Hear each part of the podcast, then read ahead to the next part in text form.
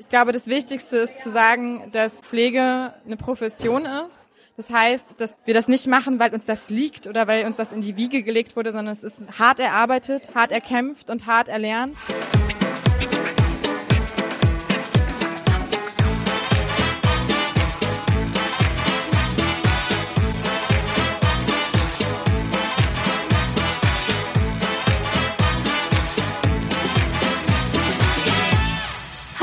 Und herzlich willkommen zum Lila Podcast mit mir, Katrin Rönicke. Am Samstag, den 18. Mai 2019, war in Berlin das Barcamp Frauen. Und wir als offizielle Medienpartnerin haben euch diese Woche fünf feministische Wissenshappen von dort mitgebracht. Für unsere letzte Sonderfolge vom Barcamp habe ich mich mit Sophie und Shirin unterhalten. Das sind beides Vertreterinnen der Arbeitsgruppen Junge Pflege und in ihrem Vortrag erzählten sie, was Pflege und Feminismus eigentlich miteinander zu tun haben. Junge Pflege, man hört das schon am Namen, das sind Leute aus Pflegeberufen, die entweder jung sind oder ganz neu im Beruf oder in der Ausbildung. Und gleich zu Beginn unseres Gesprächs habe ich Sophie gefragt, warum ihrer Meinung nach Feminismus und Pflege zusammengedacht werden sollten.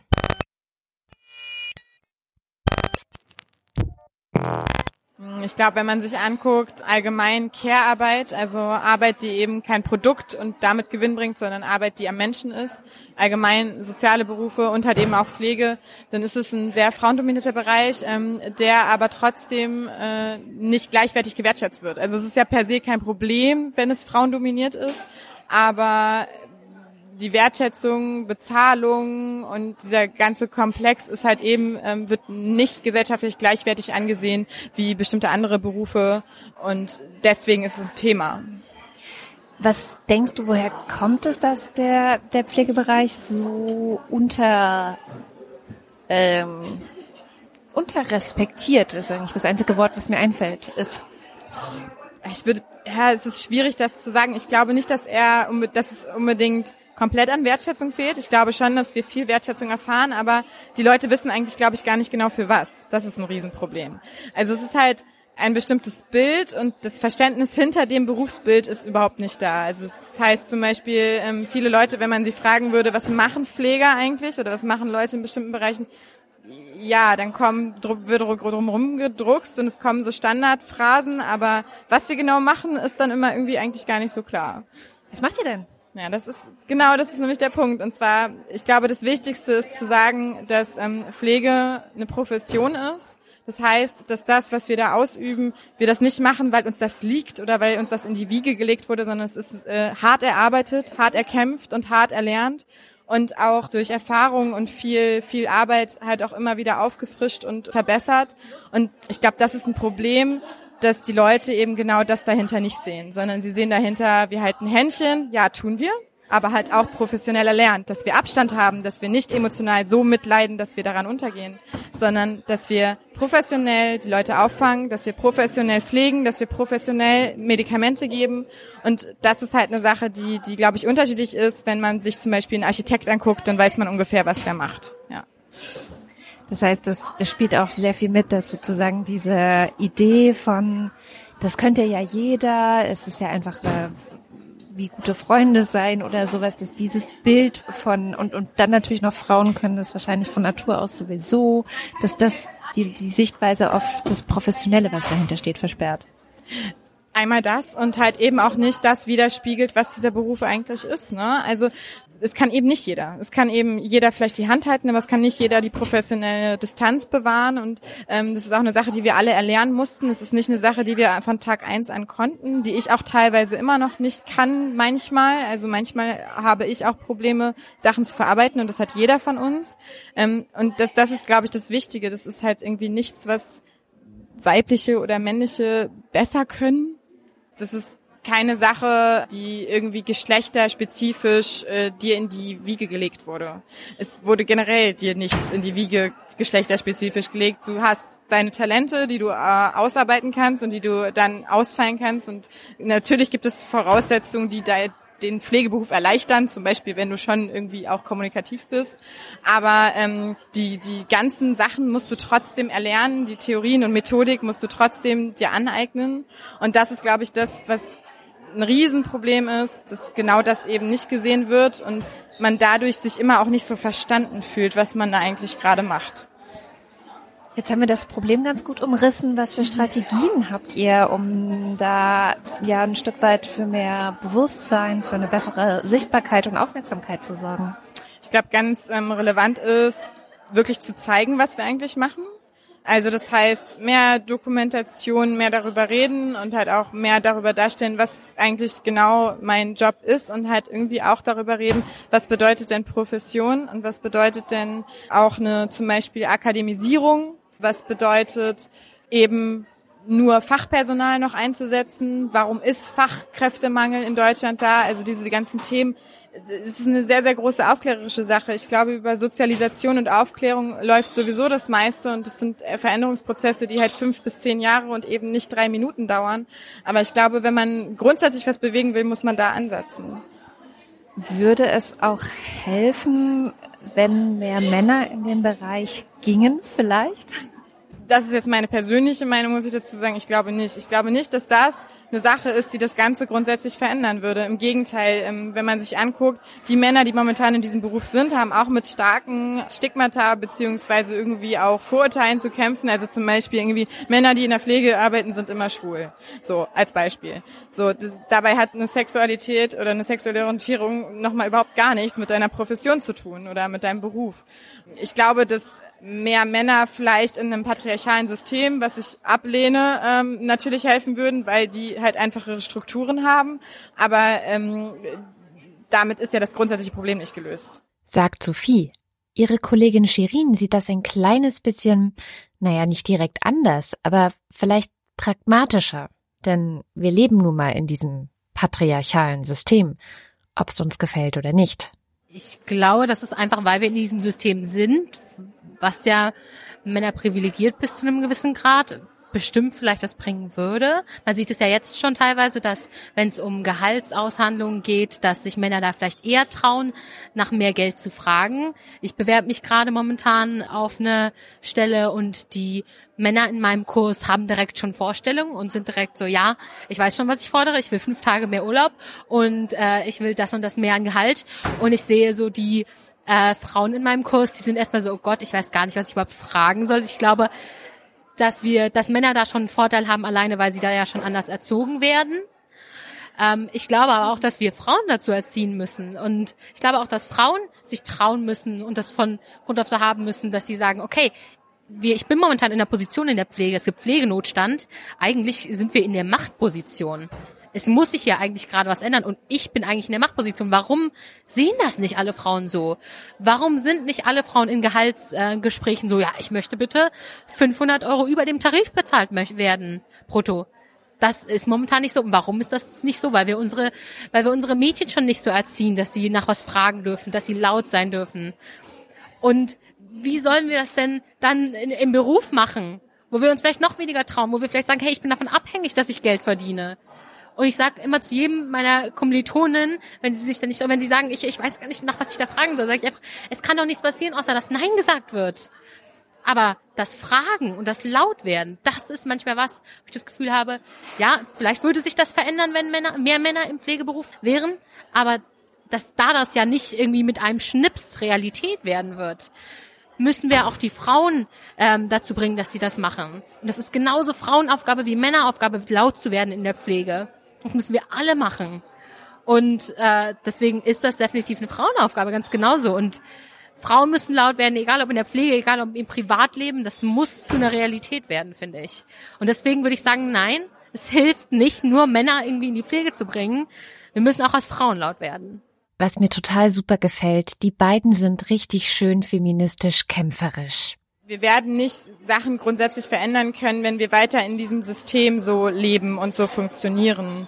Und ähm, ich, ich glaube, viele Leute, egal ob Mann oder Frau tatsächlich, haben gerade noch nicht verstanden, dass wir in einer Machtposition sind.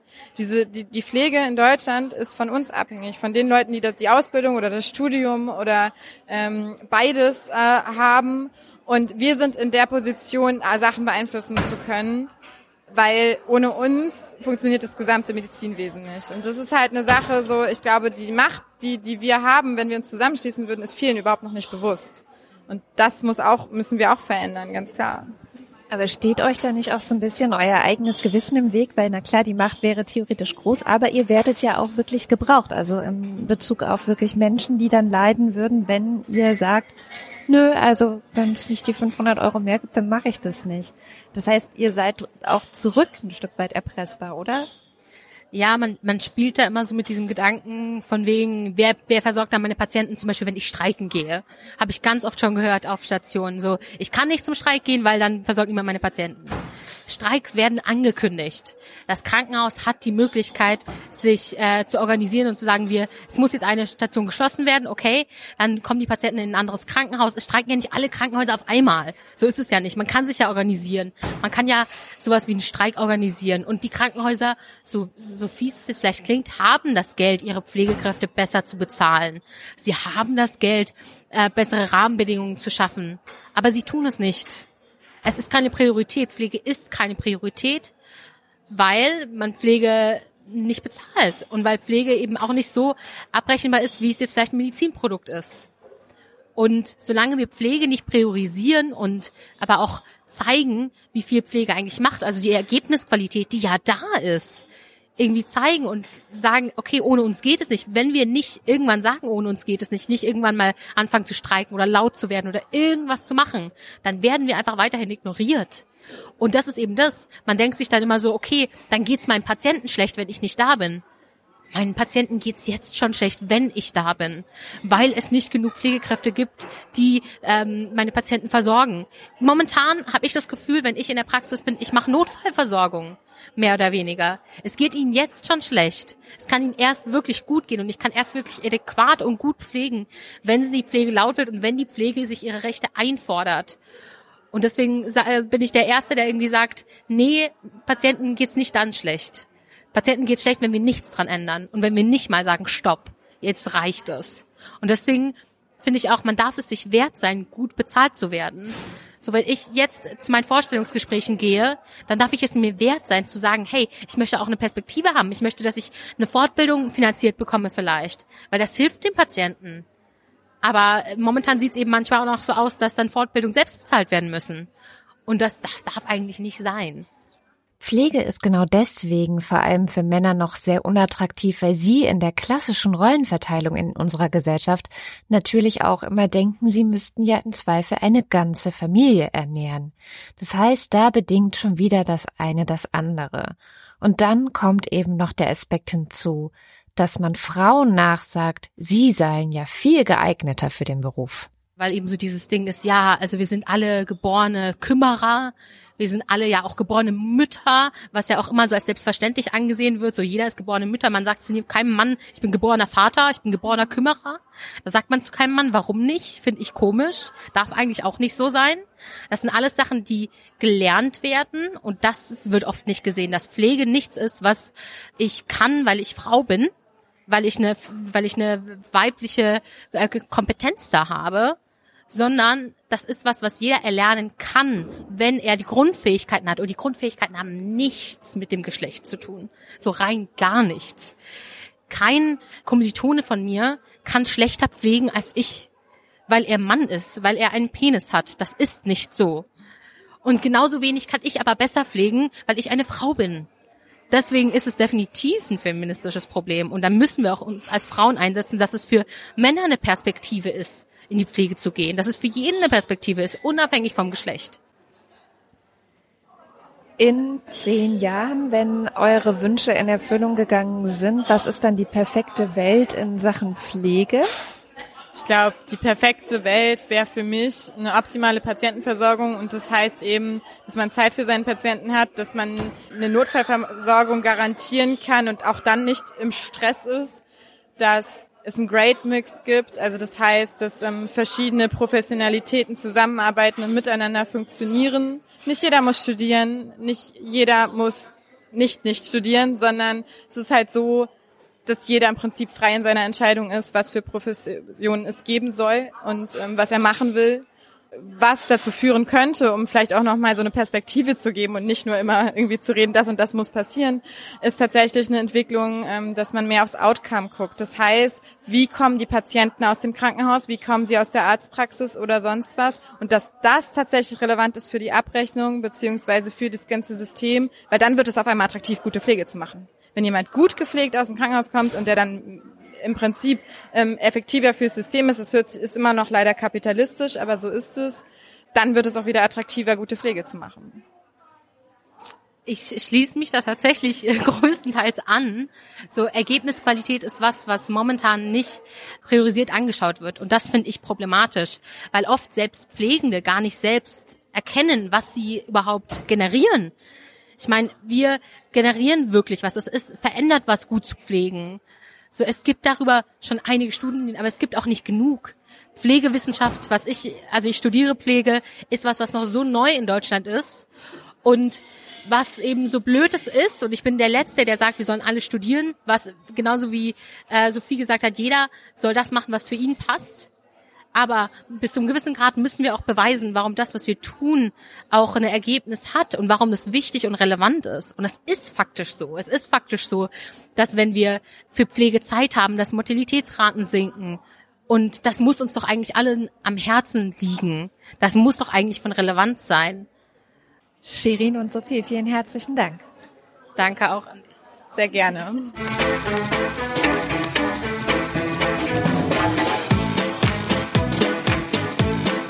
Und das war sie, die letzte Folge unserer kleinen ja, Medienpartnerschaft mit den Barcamp Frauen hier in Berlin.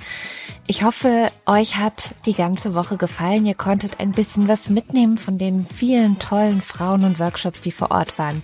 Es war natürlich jetzt nur ein kleiner Ausschnitt, aber ja, vielleicht hat es euch Lust gemacht, euch ein bisschen mehr damit zu beschäftigen.